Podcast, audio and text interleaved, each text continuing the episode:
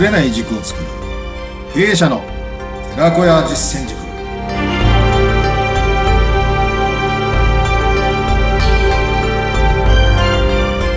いかがお過ごしですか？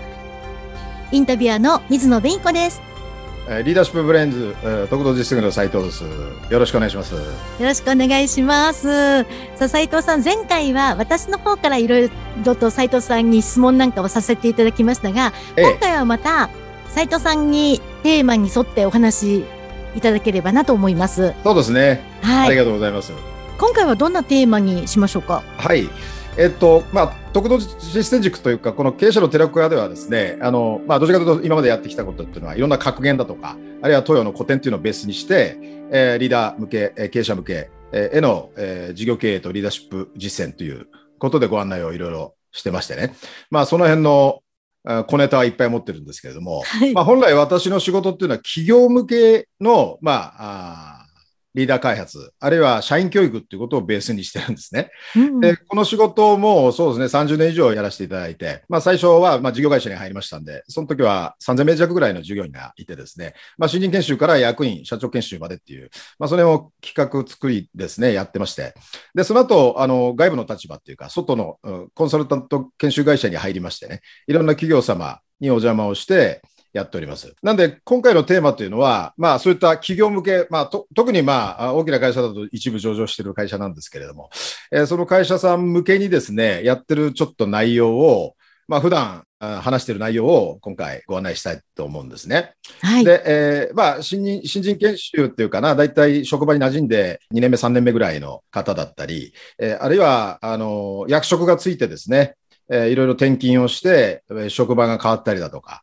まあ、そういった局面ってありますよね。まあ、そういう時に、いかにこの会社組織内でですね、えー成長して、その自分のキャリアを、えー開発、発達させていってですね、まあ、成果を出すための場面で4つの局面っていうのがあるんですね。組織内で成長し、自分が。で、どういうふうに成果を出していくのか。そういう時の4つのフェーズっていうか、あの、段階がありますんで、でそこをご案内したいと思います。おーじゃあ、一つずつお願いします。そうですね。えっと、まずですね、えー最初に、まあ、職場に入りますよね。学生から社会人でもいいです。あるいは転勤した場面でもいいです。まあ、もっと言うと、まず人間がおぎゃーと生まれてどうなるのかっていうことなんですけれども、うん最初に how to live って言いましてね、いかに生きていくかっていうところがうん。一番目になるんですね。で、十月10日、お母さんのお腹の中で育っていきますよね。はい。で、十月10日でおぎゃーと生まれて、世の中に生まれてくると。外に出てくると。うん。えーお母さんのお腹の中では、えー羊水の中でくるくる回りながらですね、えーへその緒から栄養をもらい、えーで、酸素を吸ってですね、二酸化炭素をまた出していくっていう、えーことですけど、えーそういう中で、まず一番最初に生きる3要素っていうのがあるんですよ。生きていくためには。一つ目何でしょう？まず大事なことは。生きるための要素、えー生きるためには何が必要か、何をする必要があるか？食べる。食べる。そね その前にもっともっと大事なことあるんですけどね。食べる前に、まあ我々はもう自然にやってるから意識しないでもあれですけど、うん自分の周りには何があります？空気、そう、空気を？息を吸うですかね。呼吸をする。そうですね。うん。まあ今二酸化炭素の問題とかはい。いろいろ言われてますけど、まずは呼吸をするっていうか、美味しく酸素を吸って、うん。で、この空気がある、酸素があることすらわからないのが今我々の生活なんですけれども。そうですね。うん。えしかし、呼吸ができる、つまり空気があるっていうこと自体が幸せなことなんですよね。はい。えーで、まずは呼吸をするっていうのが第一番目。で、二つ目は栄養を取るというのが大事ですね。食べないといけないですから。はい。で、三つ目は、今度取ったらずっと取ってるわけにはいかないので、やはり出しますね。はい。排出します泄をするっていう。うん。えーこれが生きるための3要素になるんですね。はい。えーで、えーこれがまずは一つ目大事なことで。うん。えーで、いかに生きていくかっていうのは、まあ、例えば、職場なんかで言うと、まずは、その、馴染むっていうことなんですね。うん。馴染まないといけない。で、例えばの例言いますけれども、まあ、あの、焼き鳥屋とかね、えーそういうふうに言って、焼き鳥のどうもね、匂いとか煙が嫌いだと思ったら、どうなりますか？やっぱり5分も10分も持ちませんよね。そうですね。ええなので、そこにいられなくなっちゃう。うんで呼吸が美味しく吸えないっていうかね、空気が上手に吸えないというか、美味しくないっていう。これじゃあやっぱりまずもってですね、そこにいることができなくなっちゃいますんでねう。んまずは美味しく空気が吸えてますか？今の職場で。そういうことが言えるんですね。はい。で、えーと同時にですね、やっぱり栄養を取るということは、いろんな知識とか、まずいいろいろとう勉強したり、あの身になることをですね、やっぱインプットしなきゃいけませんよね。うん。えー当然、あの職場に馴染むも大事なんですけれども、新しい知識を得ていく、えー教えてもらうとか、まあいろいろえー栄養を取るたっていうのは、うん必要な専門知識、業界知識、勉強しなきゃいけないっていうのがあります。うん。で、最も大事なのはこの排泄するってことなんですけれども、はい。あの、過去のやり方とか、例えば私はこういう専門性を持ってて、こういう勉強を大学時代にしていたということで、頭がいっぱいいっぱいだったら、うん入ってこないんですよね。はい。例えば、あの、ワイングラスにですね、美味しい美味しいワインがあるじゃないですか。はい。いっぱい。で、それがグラスにいっぱい入ってたら、もっと違う美味しいワインをついだらどうなります？こぼれます。こぼれますよね。っていうかうん入っていかないですよね。はい。だから空っぽにしなきゃいけないんですね。ええすっからかんにしなきゃいけない。うん。じゃないと入ってこないので、ええやはり自分自身の知ってることとか、まあ、過去の知識とか、過去の経験とか、そういったことをまず空にするっていうかう、ん。一回出さないといけないんですね。そうですね。で、まあ、新入社員とかね、まあ、1年目、2年目だったら、まだまだそんな自分の固定概念とか頭の中いっぱいではないんですけれども、ベテランになって、例えば転勤した時とか、転職をした時とか、やっぱり。り、あの、張り切ってるじゃないですか。はい。だから過去の、うん成功体験に縛られてしまって、過去はこうだったのになぜこうならないのかみたいな形で悩んじゃうんですよね。だからまずはよく私は言うのは、過去のやり方を一回忘れなさいと。もっと言うと捨てなさい、そんなもんはっていう話なんですよね。まあうんこれがなかなかできないんですけれども。そうですね。あの栄養を取ったって、うん。頭の中がま過去のこと、前のことでいっぱいだったら、聞いてるようで聞いてないっていうことになっちゃいます。えー要するに素直に受け止められなくなっちゃうんですよね。なんで、あの生きていくっていうことは、このちゃんと呼吸が美味しく吸えてますか？で栄養を取りましょう。そのためにも、過去のやり方、こだわり、捨てましょうっていうことなんですね。うんそして、これがまあいわゆる職場に馴染むということになります。で、あ2番目のフェーズが学ぶっていうことで、はい。えー how to learn なんですね。うんえーいかに学ぶか。で、学ぶっていうのは、真似るっていう言葉から来たらしいんですよ。へえ。だから、あのー単にその資格の勉強とか知識勉強とかっていうことではなくてですね、やはり人から学ぶ、え先輩から学ぶ。で、私も最初に入った会社っていうのはですね、まあいろんな上司、いろんな先輩が数多く東京支店でいたんですけれども、うん。やっぱり尊敬するというか憧れるっていうかね、ああなりたいなって先輩が5年目ぐらいの5つぐらい上の人でいたんですね。で、仕事もできるし、そして人間性も非常に良くて、面倒見も良くてですね、あの優しい先輩だったんですね。うん。えー一方では仕事はできるんだけれども、どうも人格的に性格的に良くないっていう先輩もいっぱいいました。うん。あなので、まあ、ついていくかっていうとなかなか仕事から学べるんだけどね、えーついていくかなっていうとその人にはついてきたくないなと思ったんですけれども、やっぱり自分があ心から尊敬する人っていたわけでですね、えーその人のこうモノマネをしたりしましたよね。これが学ぶってことなんで、うん、人から学ぶ、経験から学ぶ。で、あの社会人になったらカンニング OK なんでね、えーうんいくらでもその人からパクっていいわけですよ。はい。これを学べるかどうかっていううんですかね。えーここがあの大事で。では、何のために学ぶのかアウトプットですよね。成果を出すため。で、3つ目が how to work。つまり、いかに働くかってことになります。うん。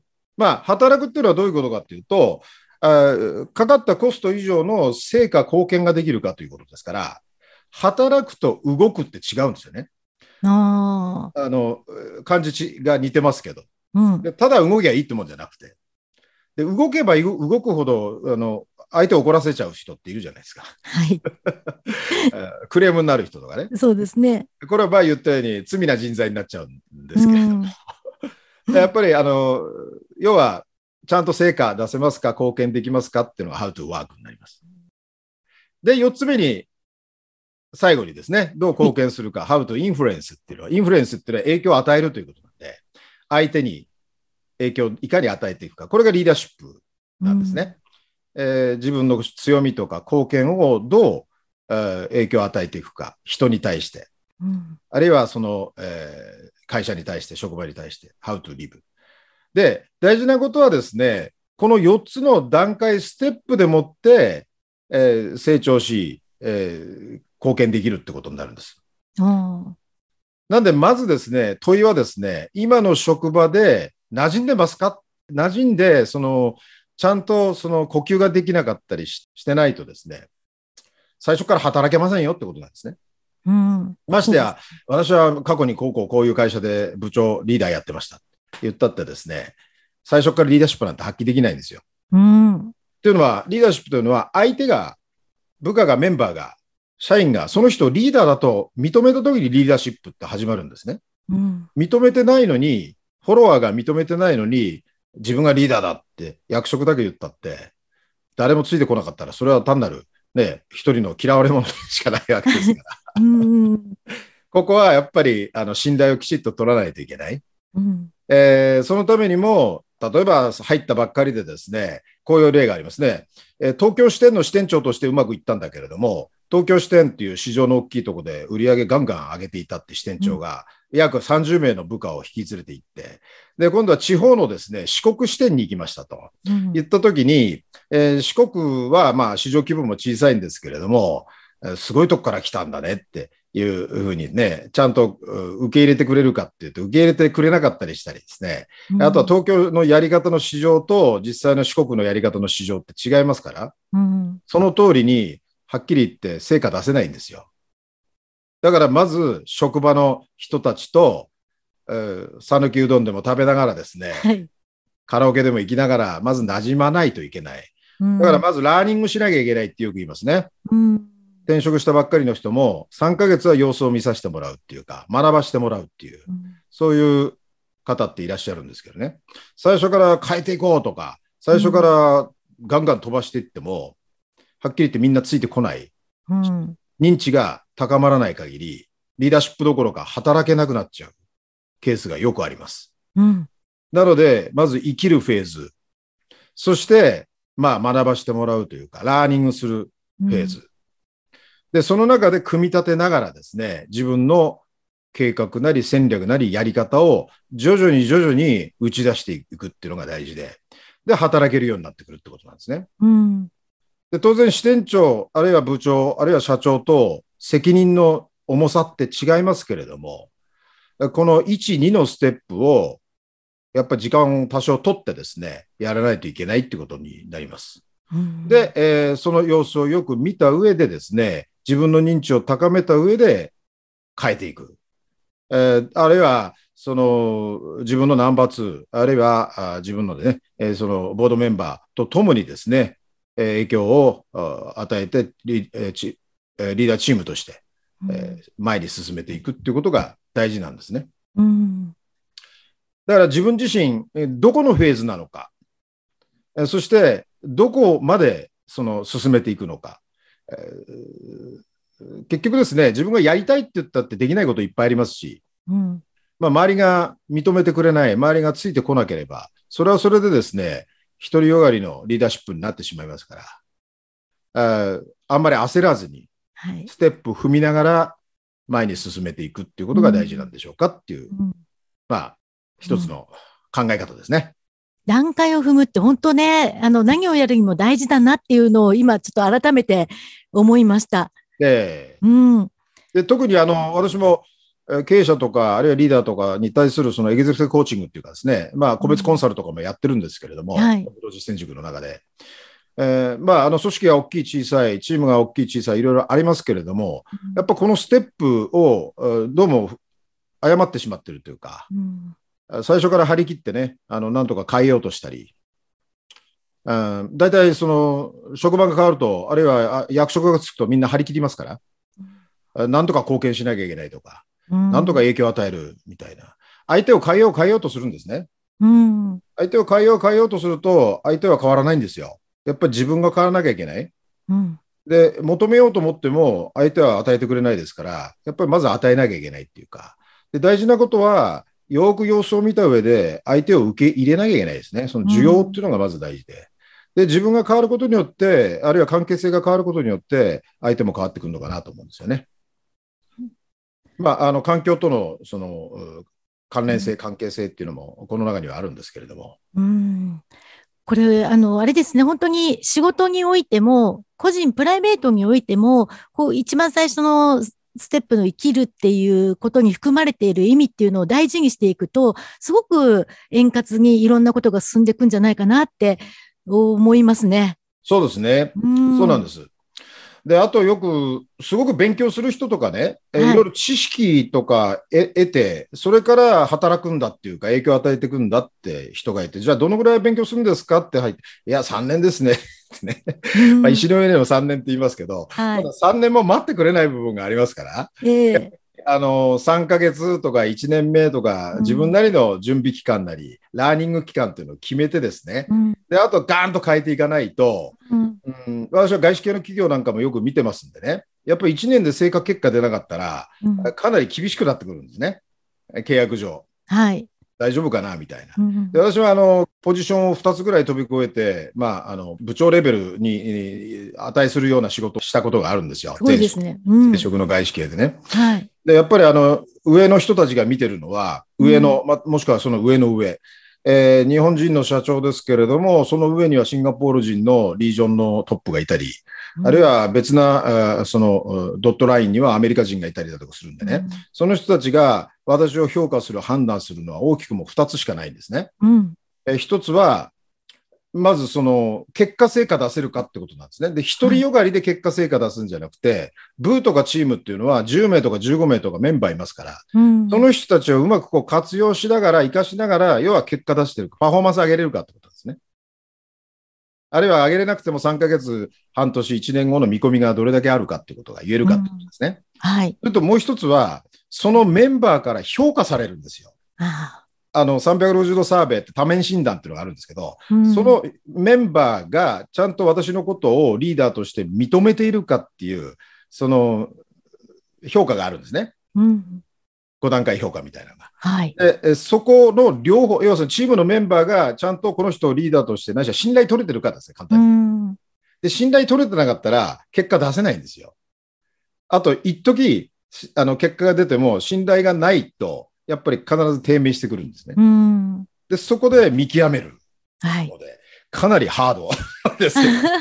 そうですね。それと、そういう私はまあ、ううんまくいった場面と全然うまくいかなかった場面で、四面楚歌になってしまってですね、ねえ。えーいろんな局面でですね、辞めたり、やまあ、辞めさせなきゃいけない局面、あるいはもう優秀な人が辞めていった局局面とか、あで、大体その、多面評価とかっていうのはね、あの、部下からは評価いいんだけれども、あるいは上司からもまあまあいいんだけど、同僚から評価悪かったりするんですね。で同僚ってなるとやっぱりライバル視しますんで、うん。なんで斎藤が上行ったんだとかね、私の方が実力があるのにみたいな、えーそういうコンフリクトの場面っていっぱいあるんですね。うんなので、そういう中で評価を、まあ、どれだけ取るかっていうのは難しいんですけれども、はい。やっぱり結果成果、つまりこれ、その3番目ですね。うん3番目の働くとか、4番目の影響を与えるって言った時には、やっぱりちゃんと馴染まなきゃいけないし、うん相手から学ばなきゃいけないし、はい。まあ、受容しなきゃいけないし、うんあるいはどうでしょうね、えー部下からも学ばなきゃいけないですし、信頼をきちっと取るために自分が変わんなきゃいけないですね。うん